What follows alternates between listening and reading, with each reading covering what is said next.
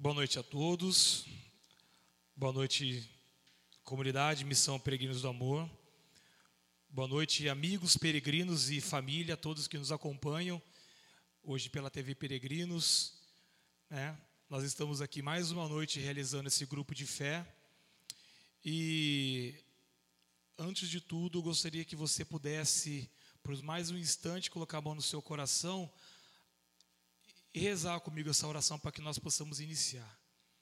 Levanta-se Deus, intercedendo a bem-aventurada, sempre Virgem Maria, São Miguel Arcanjo e todas as milícias celestes, que sejam dispersos seus inimigos e fujam de toda a face, todo o que vos odeiam. Em nome do Pai, do Filho e do Espírito Santo.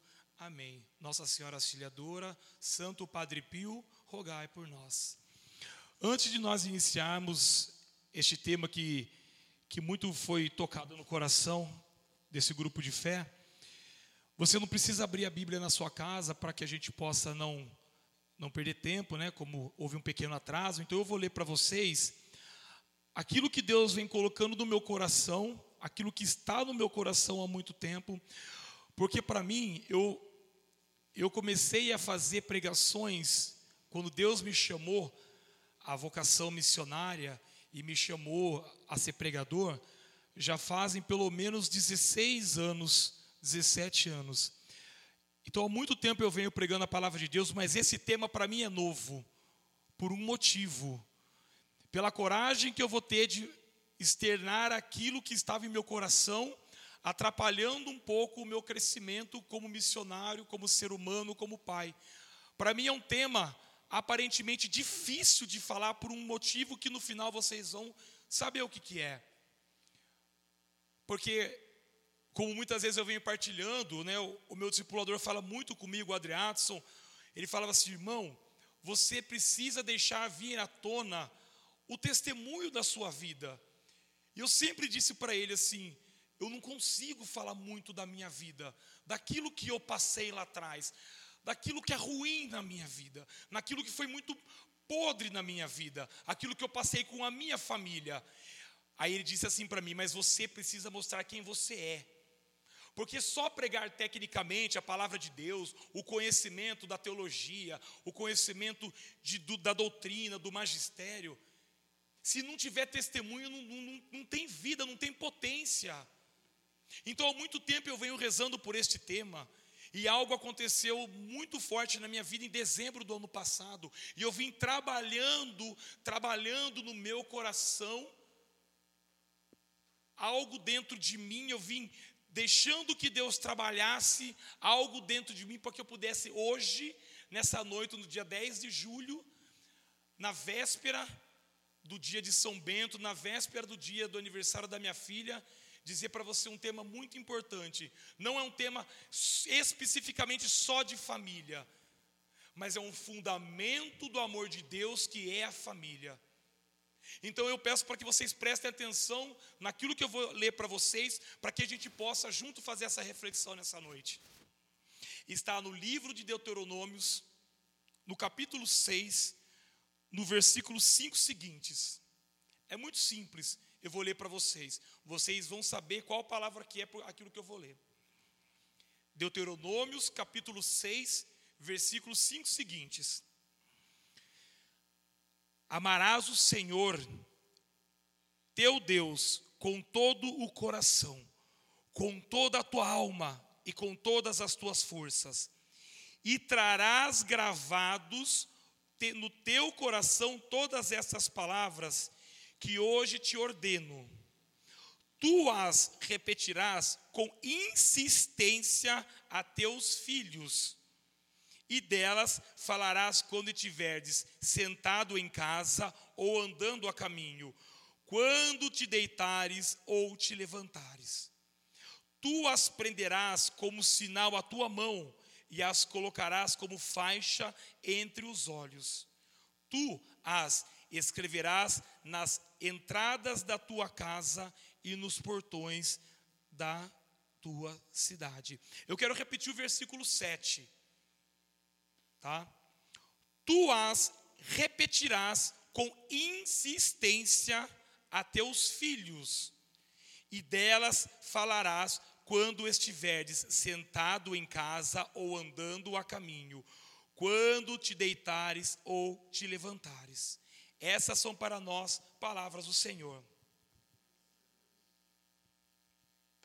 Bom, essa semana, é, semana passada, eu vim refletindo algo muito forte no meu coração, algo que já vem acontecendo há muito tempo, algo que já venho trabalhando há muito tempo dentro do meu coração. Esse verdadeiro amor de Deus. O que é o amor de Deus? Qual é o fundamento do amor de Deus?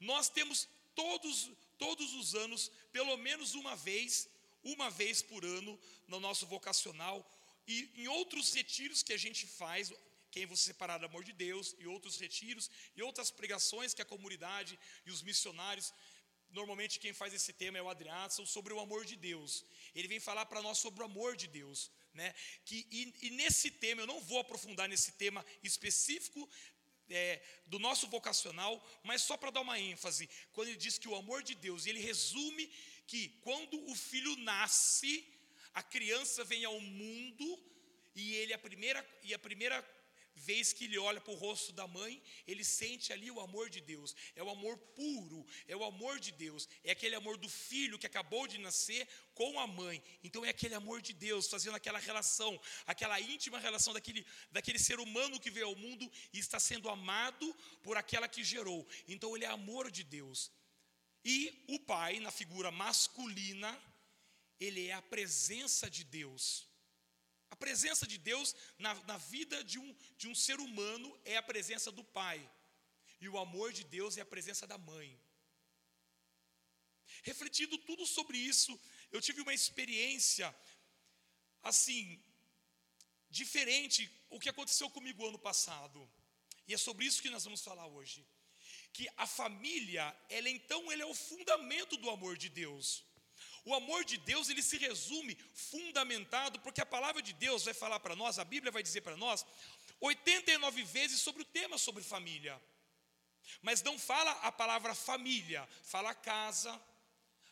Ele diz casa. A palavra de Deus em 89 vezes fala para nós a palavra casa. Eu e minha casa serviremos ao Senhor, Josué capítulo 24, versículo 15. E outras vezes, lá de Josué, até a gente vir no Evangelho de São Mateus, no capítulo 7, versículo 21 seguintes, a casa sobre a rocha. Quando Deus ou Jesus vai dizer no Sermão da Montanha a palavra família, ele vem dizer para nós a palavra casa. Casa é família. Então, é muito forte que desde lá de Gênesis, quando ele diz a imagem e semelhança, viu-se fazer a imagem e semelhança, depois começou ali formando né, nas entranhas ali Adão e Eva, e termina dizendo para nós, né, no, no, no no, em livro do Apocalipse, lá no capítulo 21, e renovareis e farei todas as coisas sobre as casas, sobre as famílias. Então a palavra de Deus, ela é um resumo. Se a gente for fazer um resumo muito grande, ela é nada mais é que o fundamento do amor de Deus sobre nós, ser humanos, sobre a família. Sobre a família, ou seja, a família, de um modo geral, a família, dentro da sua casa, dentro do lar, dentro da sua igreja doméstica, aonde você vai criar os seus filhos, aonde você vai formar os seus filhos, ali existe o verdadeiro amor de Deus. Ali o amor de Deus ele reina, ali o amor de Deus está, ali o amor de Deus ele é. A imagem e semelhança de Deus está sobre a família. A família é o reflexo, é a imagem perfeita do rosto da face de Deus. A família é o sonho sonhado por Deus antes mesmo da criação do mundo, antes mesmo quando o Espírito Santo de Deus pairava sobre as águas do abismo, lá em Gênesis capítulo 1. A família ela é o amor de Deus, fundamentado no amor de Deus. Você quer saber o que é amor de Deus de verdade? O verdadeiro amor de Deus é só você ver o reflexo de uma família. Ali está o amor de Deus. E pronto. E basta. O amor de Deus é isso. Então, vindo no meu coração esses últimos sete meses, esses últimos sete meses, eu pude ver que durante muito tempo da minha vida, por um, um grande espaço na minha vida, eu não tive essa presença do meu pai perto de mim. Eu não tive, eu cresci sem o meu pai. Antecipando para vocês, hoje meu pai, ele é um homem que está em recuperação, ele sofre de uma demência alcoólica, ele é um adicto, ele é alcoólatra, mas está sendo tratado, está tendo passando por um tratamento há três anos e meio, e ele está hoje numa chácara, muito bem cuidado, pastoral vida e sobriedade, um lugar maravilhoso, um pedaço no céu aqui na terra.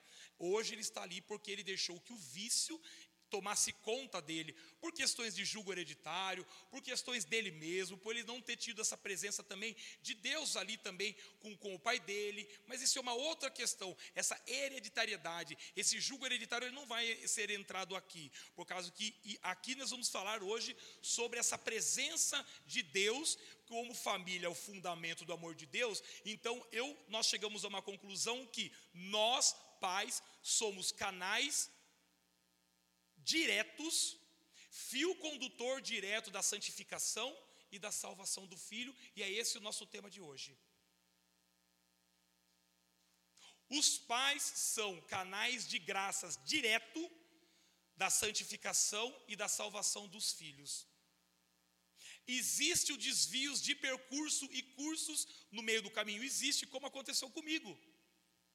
Eu não tive então essa presença do Pai, eu tive até os meus 8, 9, 10 anos, sim, mas eu tenho 40 hoje.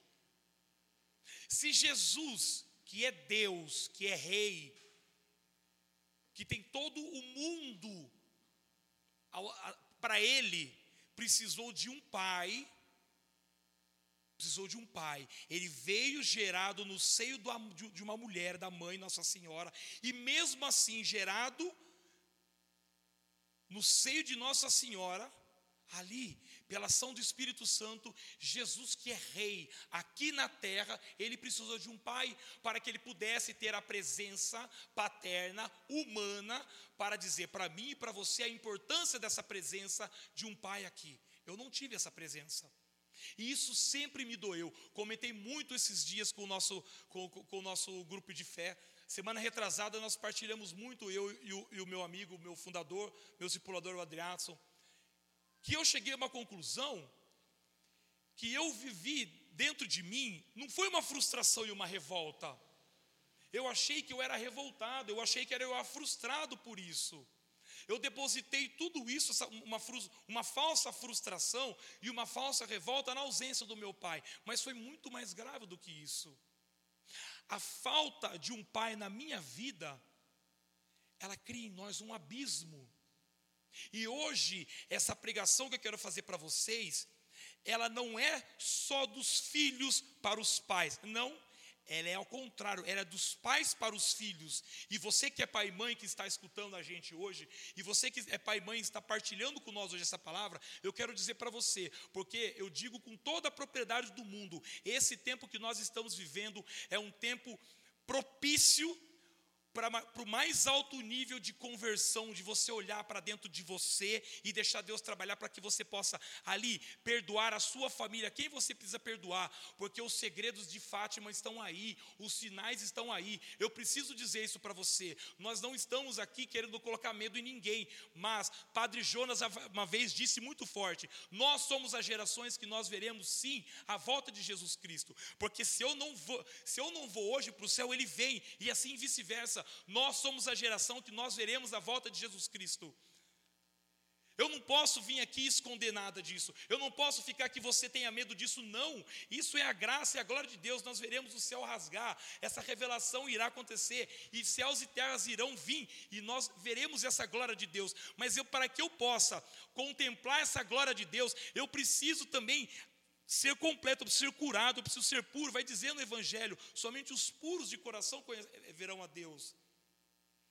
Eu preciso então perdoar e eu preciso viver bem com as pessoas, pelo menos também da minha família. Eu vivi um abismo muito grande pela ausência do meu pai. Meu pai não ia em reunião disso. Eu não estou falando aqui, não é nem é, chorando as pitangas, muito pelo contrário. Ou meu pai não ia em reunião de escola minha, ou meu pai não ia assistir os meus jogos de futebol. Eu recebi prêmios e prêmios e prêmios de jogo de futebol, meu pai não ia, não ia lá entregar medalha para mim. Fui campeão de um monte de time jogando fora, morei fora da cidade, joguei bola. Em todos os momentos eu não tive essa presença de pai. Então eu não tive essa presença de Deus perto de mim. Em todos os momentos Deus estava comigo. Mas a responsabilidade paterna que foi dado a ele, isso não foi cumprido. Eu sou consciente disso.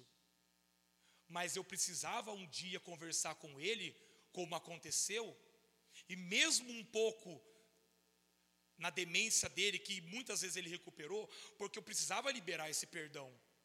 Porque eu precisava ser fundamentado nesse amor de Deus, porque eu também quero ser para os meus filhos esse canal direto de condutor, de, de condução de, de salvação e santificação. Eu precisava fazer isso, porque hoje eu tenho quatro filhos. Mas, eu, mas dentro de mim, todo amor de pai para os meus filhos era uma coisa, mas eu tinha uma ausência dentro de mim, um abismo muito grande dentro de mim que tomava conta de mim. Porque vocês acham que é gostoso crescer sem seu pai? Não é. É tão gostoso você dizer a palavra pai, pai, pai, o pai, pega para mim, pai, faz. Meu pai vai passar aqui. Aí eu vou com o meu pai. Eu vou no shopping com meu pai, vou jogar bola com o meu pai, eu vou me encontrar com meu pai. Ah, o meu pai vai comigo. Nossa, quebrou meu carro. Deixa eu ligar para o meu pai. Nossa, que problema que aconteceu, eu preciso conversar com meu pai. Essa palavra não soava muito da minha boca, porque meu pai não era presente na minha vida e nunca foi. E isso, por um grande tempo na minha vida, me traumatizou e fez a minha vida, sim, na presença do meu pai, criar um abismo dentro de mim. Eu jogava toda a minha culpa daquilo que não acontecia na minha vida, eu não entendia o porquê que eu não, não continuei sendo um jogador de futebol. Até os 19 anos eu brilhava, ah não, eu não fui porque meu pai era alcoólatra, eu não fui porque o meu pai, ele não deu apoio para mim, quando eu precisava de um homem do meu lado, porque eu era novo ainda, me desse um empurrão, um empurrão grande, eu não tive ele, porque minha mãe foi uma mãe excepcional, mas a minha mãe não é pai. Por isso que Deus fez o homem e a mulher, para que cada um tivesse a sua função. Por mais que a sua mãe se doe o máximo para você, faça tudo o que ela fez, como minha mãe fez para mim, se doou, trabalhou, trabalhou em três, quatro empregos de madrugada, se matou de trabalhar, mas ela não é o meu pai. Então, esse amor de Deus eu tinha dentro de mim, mas a presença não. Aí eu cheguei a uma grande conclusão. Eu vi e eu consegui perceber na biografia de alguns filósofos ateus, dos grandes conhecidos, John Paul Sartre, Friedrich Nietzsche, na biografia deles, Adolf Hitler, que foi um ditador comunista nazista, na biografia deles, todas as biografias dos filósofos ateus, e nenhuma biografia eles diziam sobre o pai. Ou era bastardo, criado pelo avô, ou o pai os abandonou quando criança. Isso me fez aí chegar a uma conclusão. Que nós pais, você que é pai, nós, você vai ser pai agora. A nossa responsabilidade de levar os nossos filhos para o céu é tão grande mas é tão grande, mas é tão grande, é tão imensa, porque nós pais, nós somos o sacerdote da nossa casa, nós somos o formador, nós somos aqueles que exorta e nós somos realmente, e escuta bem o que eu estou falando, Deus nos deu a incumbência de sermos a presença humana dele aqui na terra. Porque dos dez mandamentos, o único que vem acompanhado de uma promessa é o quarto mandamento: honra o teu pai e a tua mãe, para que tenha vidas longas. O único mandamento. O culto de honra, que é o culto máximo de adoração e veneração, você só se dá a Deus, não mais a ninguém. Mas Deus emprestou, deu de bandeja para nós pais recebemos dos filhos esse culto de máximo de quase adoração, um culto de honra. que não é dado nem a rei, nem a presidente, nem a ninguém, somente dos filhos para os pais.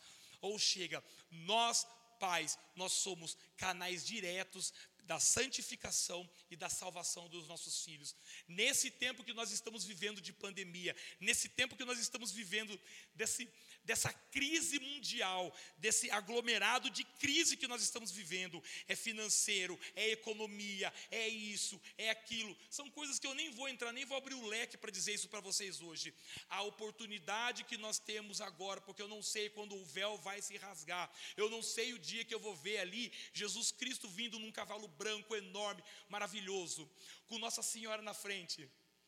Né? A rainha das milícias celestes, com os anjos, São Gabriel, São Rafael, São Miguel. Eu não sei que dia vai acontecer, pode acontecer agora ou amanhã, mas a oportunidade é hoje que eu tenho de perdoar aquele que um dia criou um abismo dentro de mim, porque eu não quero deixar de ir para o céu, porque dentro de mim eu culpei a vida inteira a doença de uma pessoa que me abandonou jamais. Jamais. Eu preciso liberar esse perdão para ele, e graças a Deus, no ano passado, na novena que nós tivemos, no Natal, que eu fui visitar o meu pai na chácara, pela inspiração do Espírito Santo, o Adriano falou assim: ó, agora que vocês possam ir até o altar, e ali, diante né, do altar, você possa rezar e orar por aqueles doentes que estavam ali. Eu, o Rodrigo e o meu, e o meu pai nos ajoelhamos, começamos a orar um pelo outro, e ali eu comecei a chorar muito, e um filme na minha cabeça começou a passar uma história começou a passar. Ah, mas como uma história se você não teve uma história com ele? Eu vi, eu vi meu pai, mas era muito pouco, eu não tinha companhia dele. Morou fora, morou em São Paulo, ficamos muito tempo sem se ver, um ano e meio. Nós não tivemos uma história, mas teve uma história de mágoa e ressentimento dentro do meu coração. Ou seja, eu precisava entrar na cabana. Eu precisava entrar na cabana, porque é ali que eu estava preso.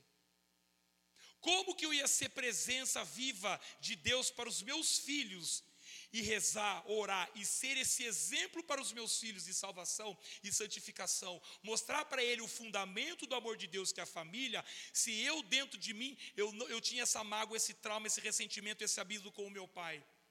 Não, eu precisava passar por essa experiência. É, uma, é, é, uma, é um desafio muito grande para mim. Eu precisava quebrar meu orgulho, eu precisava quebrar, deixar eu, aquelas cenas, milhões de cenas que vinham na minha cabeça, o meu pai bebendo, o meu pai num bar, o meu pai na isso, e olha, foi muito difícil. Um homem inteligentíssimo, que fala quatro, cinco línguas fluentes, chegou a ser diretor de uma multinacional, a maior multinacional de construção de trator do mundo. Um homem reconhecido no Brasil inteiro e na América Latina deixou um vício, isso não entrava na minha cabeça. Isso era difícil para mim. Eu não queria ser curado, eu não queria ser liberto, porque era um subterfúgio que eu tinha para que pudesse sempre estar acima do meu pai. Eu precisava, tudo que meu pai falasse para mim agora, eu estava acima dele, porque ele me abandonou, porque ele não foi pai para mim, porque ele criou um trauma entre eu e os meus irmãos, porque eu tive um abismo sobre tudo isso, porque o meu pai não teve presença, o meu pai não me ajudou financeiramente, o meu pai nunca pagou um estudo para mim, o meu pai nunca fez nada. Então isso me fortalecia negativamente, para que quando eu tivesse uma discussão com ele, ou tivesse frente a frente com ele, isso me alimentava para que eu sempre rebaixasse o meu pai e eu não estava vendo o mal que eu estava fazendo, eu estava pegando o fundamento do amor de Deus e rebaixando sobre isso. Sabe por quê? Porque honrar pai e mãe não é só quando o pai e a mãe é perfeito. Muito pelo contrário. Deus nos coloca o nosso pai e nossa mãe, e independente da situação ou da decisão que ele tome, a honra sobre o pai e a mãe, ela é para o resto da sua vida. Assim vai dizer a história dos santos. São Padre Pio, um homem santo, confessou o seu pai na hora da morte do seu pai, e o seu pai tinha feito tantas coisas erradas, uma delas era ter traído a própria mãe de São Padre Pio, e Padre Pio repetia os pecados do pai para ele, porque Padre Pio com muitos dons que ele tinha, mas São Padre Pio sempre, sempre, sempre honrou o seu pai, no maior dos pecados do seu pai, e isso não entrava, porque tinha um abismo muito grande, o abismo nada mais que é um silêncio altíssimo, altíssimo, que te leva a um surto paranoico, que você não não sabe se você está voando ou se você está caindo, mas você está perdido. E era isso que acontecia comigo. Tudo que meu pai fez para mim, tudo essa mágoa que eu tinha dele me alimentava e fazia que eu me engrandecia em cima disso. E eu estava muito errado. O demônio trabalhou muito, muito, muito forte no meu coração sobre isso. Porque a palavra vai dizer em Deuteronômios: amarás o teu Deus de todo o coração, de toda a sua força, com toda a sua alma, e repete isso para os seus filhos. A palavra veio dizer para nós isso hoje. Como eu poderia dizer isso para o Mateuzinho, para a Gabi, para a Ana e para o Henrique? Ama, ama, ama Deus e, e repete isso para você. Daí eles podiam falar pai, mas se você fala que amar Deus com todas as suas forças, com toda a sua alma, com todo o seu coração, e você diz que os pais são a presença viva de Deus aqui na terra, real, a presença de Deus, qual o problema que você tem, então, então se tem com o vovô Carlinhos? Quer dizer que tudo isso vale para os outros e não valia para mim? E eu alimentava, eu me alimentava dessa mágoa. Mas eu tive uma coragem de entrar na cabana, porque é ali que eu estou preso. Eu estou preso desde 1989 ou 1988, quando a primeira vez que meu pai saiu de casa e escolheu um mundo errado. Depois em 92, quando ele saiu da, da Caterpillar. Depois eu fiquei seis anos sem ver ele. Só fui ver ele em 99, 98. É ali que eu fiquei preso. Aonde eu podia experimentar verdadeiramente esse fundamento desse amor? Se a minha família foi destruída, graças a Deus que eu tive tempo agora de tê-lo. E muitos que não tiveram oportunidade e perderam o pai e a mãe sem querer trabalhar esse perdão, porque não é fácil, gente. Não é fácil. Não é fácil você entrar na cabana do seu coração e ali onde você está preso durante muitos anos, você liberar um perdão aonde teve uma ausência muito grande dentro de você, a ausência do seu pai.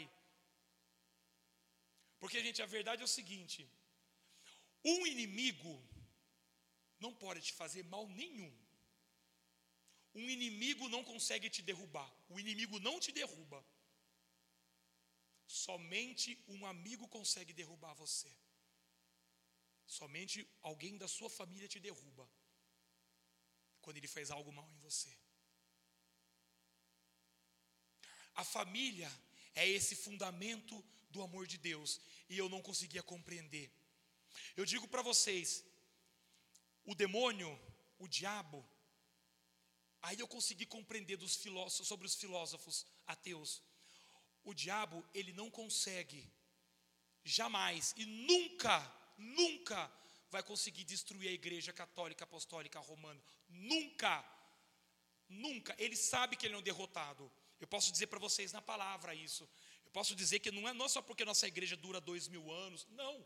Nunca. O diabo não tem força sobre a igreja. A verdade é o seguinte: pode existir o que for, a igreja nunca, nunca vai ser destruída. Mas pela família destruída, o diabo consegue entrar na igreja. Ele destrói a família para destruir a igreja católica.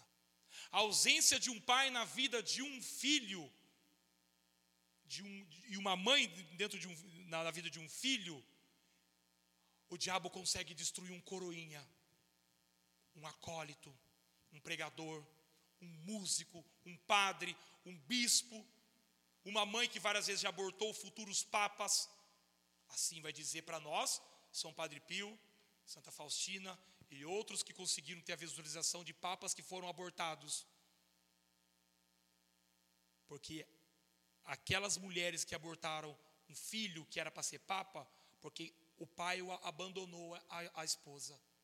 Ela não queria criar o filho sozinho. Ela abortou. E depois teve uma visão que aquele filho que foi abortado era para ser um papa nosso. Então o diabo não consegue destruir a igreja. Ele destrói a família para que ele possa destruir a igreja. A ausência de um pai na vida de um filho destrói vocações, destrói missionários. A, a, a ausência de um pai na vida de uma criança destrói matrimônios futuros, destrói futuros padres. Por que que muitas vezes Muitas vezes você vê seminaristas abandonando o seminário. Por quê? porque foram para o seminário, primeiramente, que não conseguiu discernir a sua vocação, e lá dentro do seminário sentiu a ausência da sua, do seu pai quando criança. Muitos, semi, muitos seminaristas desistiram da sua vocação, porque não tiveram do lado dele a forte presença de um pai para que pudesse sustentar eles. São problemas seríssimos. Cria-se um câncer na alma a ausência de um pai. O abismo de um pai cria-se um, um, um, câncer tão grande que destrói uma família. Então a nossa responsabilidade como pai é muito grande. A nossa responsabilidade nossa, como mãe é muito grande. Por isso que precisa ser muito pensado, muito rezado. Porque a partir do momento que deu positivo, pode dizer uma coisa: é uma semente que você tem a responsabilidade de levar essa criança para o céu. É uma responsabilidade muito grande, porque no dia do julgamento final, que você vai sentar no, no colo de Deus, não foi pelas coisas que você fez aqui na terra que farão pesar em você se você merece o céu ou não. Não, vai ser pelas coisas que você deixou de fazer. E principalmente, como diz Maria Teresa de Calcutá, você quer mudar o mundo, vá para casa e ame quem? A sua família. A família, ela é o fundamento principal, a primazia do amor de Deus, ela é tudo na nossa vida. Quando eu não tive a ausência do meu pai, foi no início compensado pelo amor da minha mãe, dos meus irmãos, da minha comunidade, do meu irmão. Comentei uma vez com o Adriano isso aí, falei, irmão, eu nunca tomei um puxão de orelha do meu pai, eu nunca tomei uma dura, eu nunca tomei uma bronca, eu nunca, eu nunca fui colocado de castigo pelo meu pai, eu nunca fui exortado por ele. O meu irmão fez isso por mim. O banco que eu precisei tomar na vida inteira para que hoje eu depois eu pudesse ser algo para alguém melhor, quem fez isso foi meu discipulador, não foi meu pai, mas era a função dele fazer, porque ele é o primeiro catequista, ele é o primeiro formador, ele é o sacerdote da minha casa, ele é aquele que vai me levar para o céu, é ele que vai ser a presença de santificação de Deus na minha vida. Eu vou olhar para o meu pai e vou dizer, eu quero a mesma coisa do que ele. Mas se isso teve um desvio desse percurso no meio do caminho, mas eu não, podia, eu não poderia deixar esse câncer tomar conta de mim jamais. Eu ainda tive a coragem de entrar nessa cabana, aonde eu fiquei preso, e trabalhar esse perdão em mim. E hoje eu não vejo meu pai há três meses por causa dessa pandemia. E pela primeira vez, depois de 30 anos, eu estou morrendo de saudade dele. Eu estou com muita saudade do meu pai das gracinhas dele, das coisas que ele fala tonta mesmo de vez em quando, mas ele fala, das coisas que ele fala ali, dos mesmos assuntos, das mesmas perguntas. Mas eu tenho saudade dele hoje, depois de muito tempo. A saudade nada mais que é um sentimento daquele que deixou para você algo de bom, você não sente saudade de algo ruim. Então, se eu estou sentindo essa saudade do meu pai hoje, é porque eu estou conseguindo liberar esse perdão hoje para ele. Eu estou conseguindo perceber que, mesmo ele, da pequenez dele, na pobreza dele, de espírito que ele foi ali, deixou ser conduzido, deixou ser tomado, deixou essa armadilha do álcool entrar na vida dele, deixou que tudo isso acontecesse na vida dele. Ele não pôde ser um pai presente, a vida dele, ele vai prestar Deus com conta depois de Deus para ele. É a vida dele com o Senhor. A minha função é honrá-lo, a minha função é amá-lo, a minha função é perdoar o meu pai, a minha função é tentar ver algumas coisas boas que aconteceu isso e multiplicá-las e, e pegar as coisas ruins e jogar aos pés da cruz, porque sobre si ele tomou as nossas enfermidades. Pegar essas enfermidades e jogar aos pés da cruz, porque isso não vai fazer bem para mim. Eu até brinquei com todo mundo. Eu tive a coragem de entrar na cabana. Agora eu preciso sair. Eu só não saí ainda porque eu não vi meu pai. Eu acho que depois de um abraço de pai, depois de um abraço gostoso, de uma conversa, isso vai ser resolvido agora entre a gente. Porque não é fácil. Não é fácil você ter a ausência de uma pessoa que tem que ser o seu, o seu reflexo, a sua, a sua presença viva. Acho que é por isso que eu sufoco tantos os meus filhos, e minha esposa está em casa agora, ela pode confirmar isso. Como eu sufoco meus filhos de tanto amor? O meu amor é desequilibrado, né? Do meu pai era para baixo, o meu é para cima.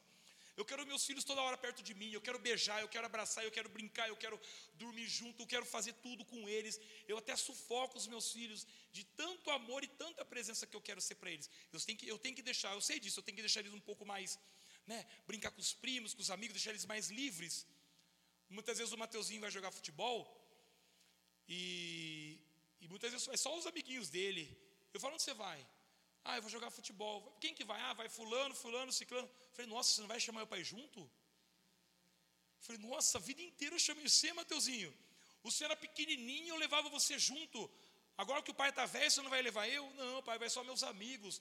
Eu fico emburrado. Eu fico xarope. Eu, falei, não acredito. eu falo, Ana Paula, eu não acredito que ele vai jogar bola com os moleques e não vai me chamar. Eu não sirvo mais, porque eu estou velho, estou com o joelho operado. Né? E agora ele foi lá, eu fico emburrado. Ele volta, eu falei, ah, viu, parar com seus amigos jogar bola agora, não sirvo mais. Porque eu, de tanto eu quero estar com ele toda hora. Gente, vou dizer uma coisa para vocês. Quando o Mateus era criança, ele tinha 5, 6, 7 anos, ele estudava no Dom Bosco, e ele jogava futebol lá, futebol de salão. Eu não perdi um jogo de futebol do meu filho, e nenhum pai ia assistir os filhos jogar bola, principalmente quando o filho era escalado em time ruim. E uma vez, o Mateuzinho sempre foi muito bom jogador, colocaram ele num time que tinha duas meninas é, recreação do, do, do, do, do Dom Bosco ali. E fizeram um campeonatinho ali. Então jogou o Matheus, um amiguinho, e duas meninas e um goleiro. Oito e meia da manhã, um frio de julho. Você via na arquibancada toda vazia. Toda vazia. Os pais deixavam os filhos na rua do Dom Bosco, na lombada, os filhos subiam correndo. Eu, eu invertia meus horários de aula, eu dava aula já eu dava aula de sábado, fazia aula mais tarde ou dava aula mais cedo para vê-lo jogar bola num time que tinha duas meninas, torcer para ele, dar dica, falar como sabendo que o time dele ia perder, né, porque a gente sabia, a gente sendo sincero, com duas meninas juntas eu não ia ganhar nunca mesmo. Era os moleques era muito bom e era verdade isso. É, depois no outro, outro ano ele jogou, mas era uma verdade, era uma realidade isso. E eu torcia como ninguém, e ele pode ser testemunha disso. Porque você não tem noção de como é importante isso para um filho. Você quer ver o seu filho crescer na presença de Deus? Você quer ver o seu filho crescer, crescer na presença de Deus? Seja o melhor pai para ele quando ele tira 10 e o melhor quando ele tira zero. Ser bom pai quando o filho ganha em primeiro lugar, qualquer um consegue. Hoje, ser pai do Neymar, ser pai do Messi, do Cristiano Ronaldo, é a coisa mais fácil do mundo. Mas ser pai de filho que está com depressão, com estresse, na cadeia, preso, aconteça o que for, nasce com doença, enfermo o que for, isso são para pais de verdade. Você quer levar o seu filho para o céu, seja apenas presença de Deus na vida dele, e pronto. Seja um pai completo para ele, na dor, no amor, no ensinamento, na exortação, porque você é canal direto de condutor entre Deus e ele é você. Se você estiver enfermo, com tumor, o Papa não tem o poder em mãos para curar o seu filho em oração que você, pai e mãe, tem. A palavra dizer o que pai e mãe, vai dizer para nós que pai e mãe nasceu com uma ungidas de cura e libertação para os nossos filhos. Ninguém tem, nem a pessoa que tem o maior dom do mundo, não tem como, não existe como pai e mãe. Nós somos a salvação dos nossos filhos, sim. O canal de salvação, salvação é Cristo. Nós somos esse canal de salvação dos nossos filhos, sim. Precisamos levar eles para o céu, sim.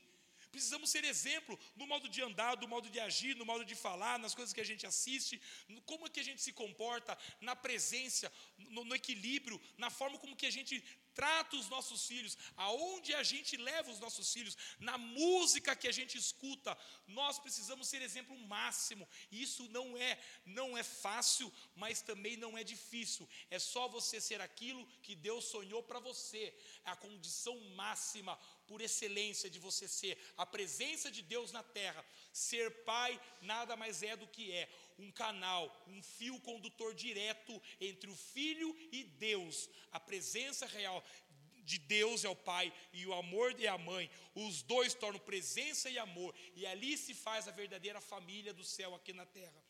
A família do céu aqui na terra nada mais é do que fazer a vontade de Deus. Aí você vai poder dizer: amarás o teu Deus de todo o coração, com toda a tua força, com toda a tua alma, e diga isso para os seus filhos, porque você vai poder dizer de coração aberto, de boca cheia, porque você vive isso.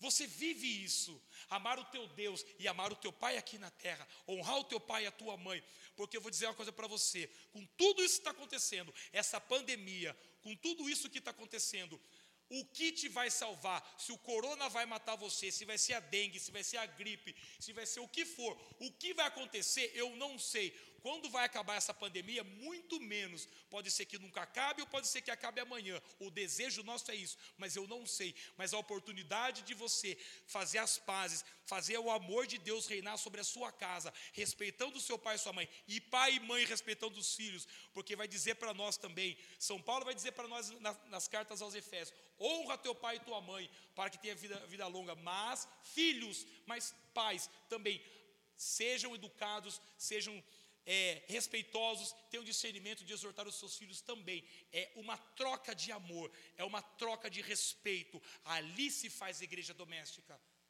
A família é o fundamento do amor de Deus. Eu acho a coisa mais linda do mundo, maravilhosa, que agora nós não, nós não estamos conseguindo na comunidade. Todos os filhos nossos, sem exceção de nenhum, ama vir na comunidade, dançar, cantar, rezar, orar. Ama, vem aqui, faz louvor e não é forçado. A gente pensa assim: ah, agora aconteceu a pandemia, não vai mais ter presença, vai ter as lives, né, que isso é muito forte para a gente. A live é a intimidade que nós continuamos tendo com, com a comunidade e o carisma. E as crianças? Tudo que os pais cultivam, plantam, semeiam dentro de uma comunidade, pode vir pandemia, só pode for o que for. As crianças nas casas deles continuam no mesmo fogo do Espírito Santo, porque eles foram criados debaixo de um carisma, debaixo de, do Espírito Santo, debaixo do manto de Nossa Senhora, porque o fundamento do amor de Deus é a família. Nós tivemos a coragem de renunciar a esse mundo, renunciar às festas, falaram mal da gente, cornetaram, pelas renúncias que a gente fala, a gente é, na verdade, nada contra, nós somos os, o, a, o sinal de contradição hoje aqui. Tem, temos que ser sim, mas os frutos estão aí, são os filhos que dançam, cantam, louvam, oram, toda noite rezam, oram de joelhos no chão, estão ali lendo a Bíblia. Todo dia você entra no quarto, vê a Ana Beatriz e a Gabi rezando a Bíblia, a Bíblia da Mônica que elas têm ali, fazem oração, vai comer, a gente está morrendo de fome, mas tem que rezar antes. Nossa, a, a, Ana abre uma oração desse tamanho. Falei, filha, lê o título, já falamos, papai está com muita fome. Não, tem que fazer a oração da, do almoço. Daí as duas leram uma oração gigante. E ela fica, falei, filha, vai sem vírgula mesmo, filha, vamos. Vai que o papai está com fome, faz a oração ali. E o Henrique, com dois aninhos, gente, ele arrasta o prato. Se você não reza, não é a hora de rezar ainda, porque estamos colocando na mesa. Ele arrasta o prato, já põe a mãozinha ali e fica olhando se alguém está olhando para ele. Sabe o que é isso? É o fio condutor. É o fio condutor dos pais para com Deus, para, os, de Deus para com os filhos. É os pais. Porque os pais, as crianças veem a minha esposa jejuando, a, a Paula faz jejum toda quarta e sexta, pão e água. Fiel, fiel se eu fizer pão e água às 10 horas da manhã, você chama o resgate, que a minha insulina já está batendo, já foi já. Ela faz fiel a pão e água. A Ana Beatriz falou assim: Mamãe, quando eu tiver idade, eu quero fazer jejum a pão e água igual você. A Gabriele diz: Mamãe, quando eu tiver idade, eu quero me consagrar à comunidade. Acontece qualquer coisa, você vê elas com o terço na mão rezando. A gente é bom? Não, não é. A gente é falho, pecador, tem um monte de defeito, um monte de problema. Mas isso é aquilo que Deus quer de nós. O fundamento do amor dele é instaurado, instalado, solidificado na rocha que é Cristo. As graças daí depois vêm acréscimo. Primeiro você planta. Então eu não tive isso com o meu pai. Mas todas as minhas frustrações, meu abismo, meus ressentimentos ficou naquela cabana em dezembro. E hoje eu posso dizer para vocês que eu sou uma pessoa livre, livre desse mal, livre desse ressentimento. Eu estou morrendo de saudade do meu pai. Eu estou morrendo de saudade dele. E eu garanto que você na sua casa também. Muitas vezes você precisa perdoar alguém, você precisa hoje dar um abraço em alguém, fazer um telefonema para alguém. Você quer alcançar graça aqui na terra, mas a graça que eu digo não é graça financeira. não é graça financeira. E muitas vezes não é nem saúde física. Porque eu quero falar uma coisa para vocês muito importante. Aquilo que for para a sua salvação, Deus vai te libertar e vai te curar em tudo. Aquilo que for para sua santificação, não. Pode ser que certas doenças você nunca seja liberto. Pode ser que certas doenças, o seu filho nunca seja liberto, porque é essa doença que vai levar para o céu. Louve a, a Deus e agradeça a Deus por ele também. Pode ser que o seu filho tenha nascido com algum problema e você pede a cura e a libertação dele, mas pode ser que nunca aconteça. Mas essa é a escada que vai levar a sua família para o céu. Para a sua salvação você vai ser liberto. Porque São Paulo diz: é espinhos que machucam a minha carne. E Deus disse: mas eu não vou te libertar dessas dores e dessa, e dessa doença. Porque se eu te libertar, você vai deixar de buscar a santificação. Então Paulo diz: eu entendi então. Eu entendi. Então, se faltou alguma coisa na cruz, se faltou então que seja em mim, Paulo entendeu. E é isso que os pais precisam entender. Que se falta algo, que seja em você, mas que você seja essa ponte que leve seus filhos para o céu. Porque nós sabemos eu digo para você que você muitas vezes você precisa sair daqui hoje, dessa noite, disposto a sair da sua cabana. Tenha coragem de entrar na cabana aonde você está preso. E ali você ser curado e ser liberto de todo o ressentimento e mágoa que você tem do seu pai e da sua mãe. Para que você possa construir uma nova família a mesma família, mas num novo sentimento, num novo segmento, porque hoje ainda você tem oportunidade. Eu não sei o dia de amanhã. Hoje você tem oportunidade de construir esse céu na terra, seu pai e a sua mãe, por pior que eles sejam, por pior pecado que eles sejam, por pior defeito, por seu pai seja alcoólatra, por seu pai seja é, use droga, porque seu pai seja o que for, que for, ele vai pagar com Deus isso, pode ter certeza. Porque Deus é misericordioso, mas Deus também é justo. O catecismo vai dizer para nós que justiça e misericórdia andam juntos. Mas o seu papel é honrá-lo, é honrá-lo. A oportunidade, honra o teu pai na terra, que Deus vai te honrar aqui. Honra o teu pai e a tua mãe, que você vai ser honrado por Deus. Muitas graças começou a acontecer na minha vida depois disso.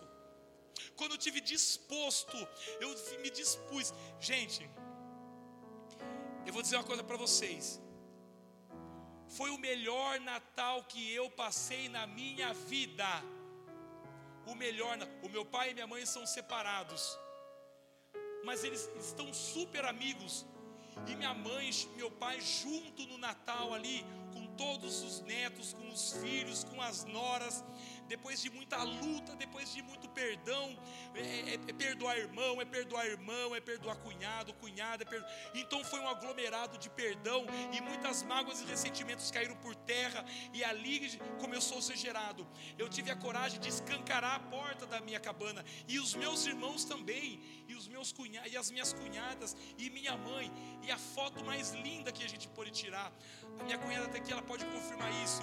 O meu pai e minha mãe sentado e os filhos e os netos e as, e as noras tudo atrás, numa linda foto, como diz a pregação do Padre Léo, que a felicidade dele, daquele monge, foi depois no banco esquerdo da missa ver toda a família, a família restaurada.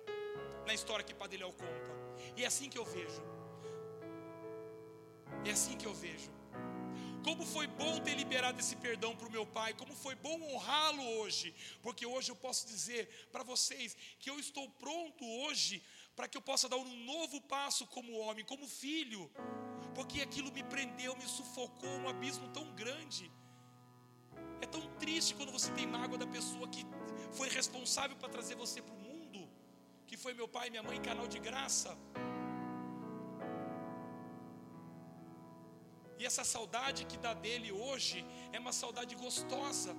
É uma saudade de trazê-lo para conhecer minha casa nova, de levar o, o meu pai para ver a casa do meu irmão, para ver meu pai hoje brincar com os netos. E nós vamos fazer isso. É só acabar esse tempo aqui que nós vamos pegar meu pai para passear com a gente, para levá-lo junto. Hoje sem culpa, sem mágoa, sem ressentimento, porque o fundamento do amor de Deus é isso, é o perímetro do amor, que é o perdão. É esse perdão que foi liberado entre a gente. Que Natal gostoso que eu passei. Que Natal maravilhoso. Eu me senti livre. Porque é isso que eu quero que os meus filhos tenham de mim. Eu quero que meus filhos olhem para mim e digam: o meu pai não é só, só o meu herói. O meu pai é o modelo que eu quero seguir para que eu chegue a Deus. Para terminar, eu quero que vocês prestem atenção. Nós pais somos, e guarde essa frase. Se a família é o fundamento do amor de Deus, nós pais somos os fios canal que levam os filhos a Deus. A nossa responsabilidade é grande. Quer ver a face de Deus? Seja pai e mãe de verdade, porque ali a família se faz presente na presença de Deus. Eu convido você na sua casa nesse momento. Do jeito que você está, se você está com alguém perto de você, se os seus filhos estão perto, se pai e mãe, quem você, larga tudo que você está fazendo, largue tudo, tudo, largue tudo. Chama sua mãe, chama o seu pai, chama os seus filhos, chama quem for. Fica de frente da televisão, do notebook, do celular. O que você está fazendo? Larga tudo. Junte-se à sua família. Junte-se, une a sua família agora. Largue tudo. Porque o Senhor quer derramar em você nessa noite ele quer derramar esse fundamento solidificado do amor dele sobre vocês. Ele quer derramar essa presença e esse amor dele. Ele quer batizá-lo novamente com esse Espírito Santo de Deus. Esse Espírito Santo que está sobre a sua família, sendo canal de cura, libertação e restauração. E vocês, nós de comunidade que estejam aqui, vocês podem também fechar os olhos e erguer as suas mãos e interceder pela sua família que está na sua casa. Nós missionários que estamos aqui na comunidade. E você possa imaginar seu pai e sua mãe aqui dentro de você, seus filhos, seus irmãos, seja quem for. Todos aqueles que necessitam dessa cura e dessa libertação, porque amarás o teu Deus de todo o teu coração, mas de um coração livre, com toda a sua força, com toda, com toda a tua alma, e repetirá isso para os seus filhos, Pega na mão da tua mãe, do teu pai, do seu irmão, junte-se. Vamos escutar essa música, essa música que tem dizer muito para nós, porque hoje o Senhor quer restaurar a sua família. Hoje o Senhor quer dar um fundamento, um fundamento solidificado na rocha que é Cristo, um fundamento solidificado nesse céu na terra. Porque não sei o que pode acontecer, mas se você quiser ir para o céu verdadeiramente, você precisa continuar e construir esse céu na terra, sem mágoa, sem, sem ressentimento sem nada, sem abismo dentro de você. Honre o teu pai e a tua mãe. Se o seu pai e sua mãe já morreu, já se foi, coloca ele dentro do seu coração nessa caixa chamada coração e coloca ele aí. Se o seu marido, seja quem for, entrega onde ele estiver. Se você precisa perdoá-lo, perdoa. Mas tenha coragem de entrar nessa cabana e tenha coragem de sair depois livre, porque você é livre porque ninguém pode nos separar do amor e orar pela nossa família, porque a família ela é a chave, a chave que abre as portas do céu. Escute essa canção, escute essa canção e reze com ela.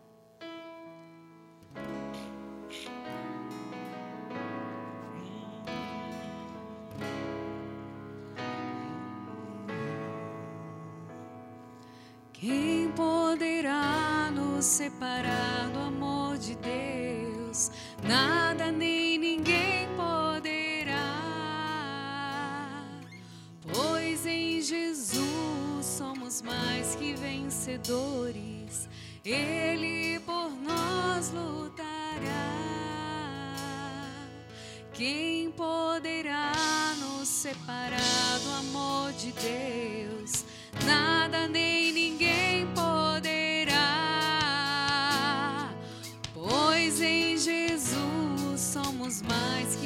vencedores. Ele por nós lutará. Eu protejo a minha família.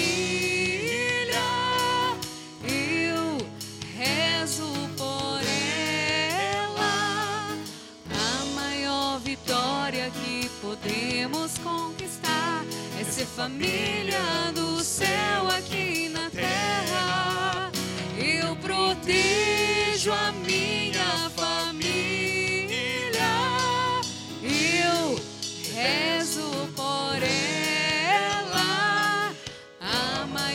vitória que podemos conquistar é ser família no céu aqui na terra.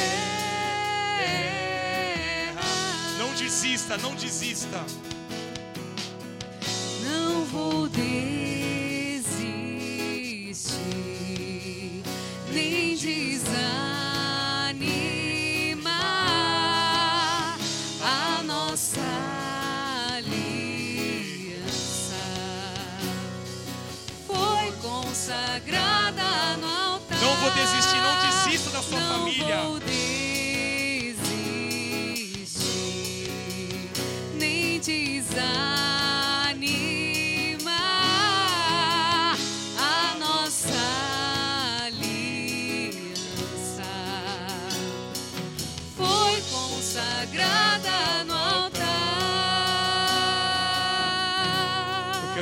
experiência com você que está na sua casa.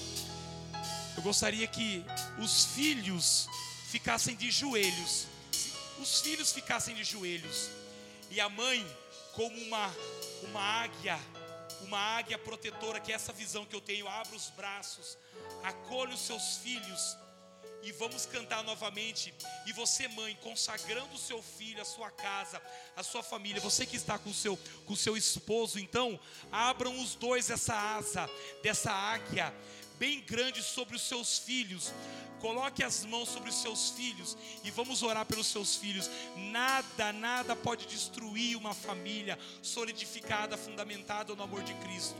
Nada, porque nós somos canais da graça de Deus. Nós vamos cantar novamente esse refrão.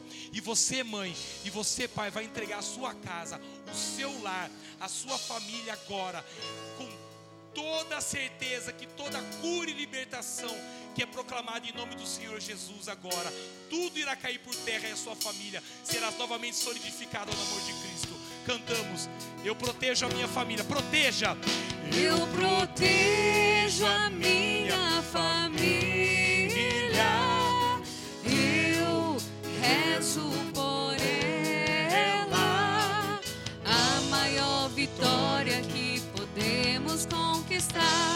Ser família do céu aqui na terra.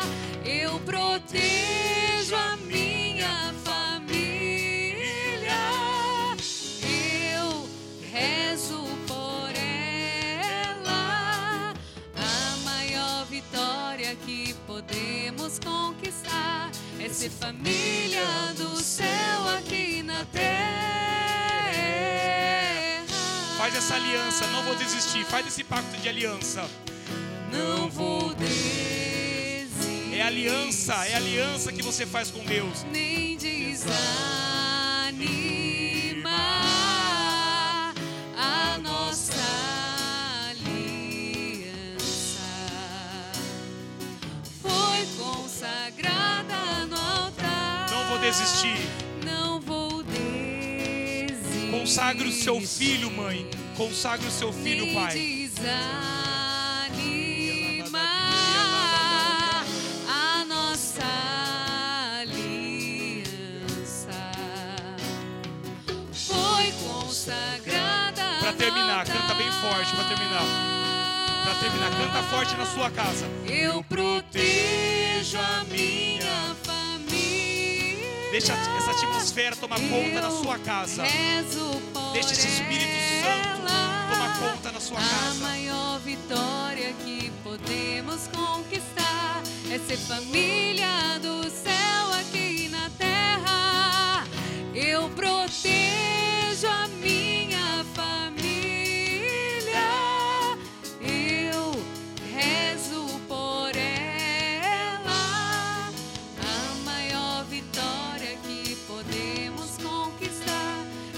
família no céu aqui na terra.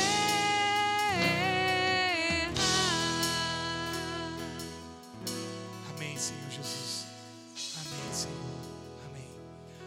Trace o sinal da cruz na testa dos seus filhos Filhos, tracem o sinal da cruz na testa da sua mãe e do seu pai, do seu primo, da sua prima, do seu tio, do seu avô, da sua avó. Todos aqueles que nos acompanhem, trace o sinal da cruz como sinal de aliança. Honra teu pai e tua mãe. Trace o sinal da cruz. Trace. Pela intercessão de Nossa Senhora Auxiliadora, Santo Padre Pio, São João Paulo II. Que todas essas graças que foram alcançadas e todas as curas e libertações sejam depositadas no coração sagrado do nosso Senhor Jesus Cristo. E essa noite seja para sempre marcado com este sinal da aliança. Amém.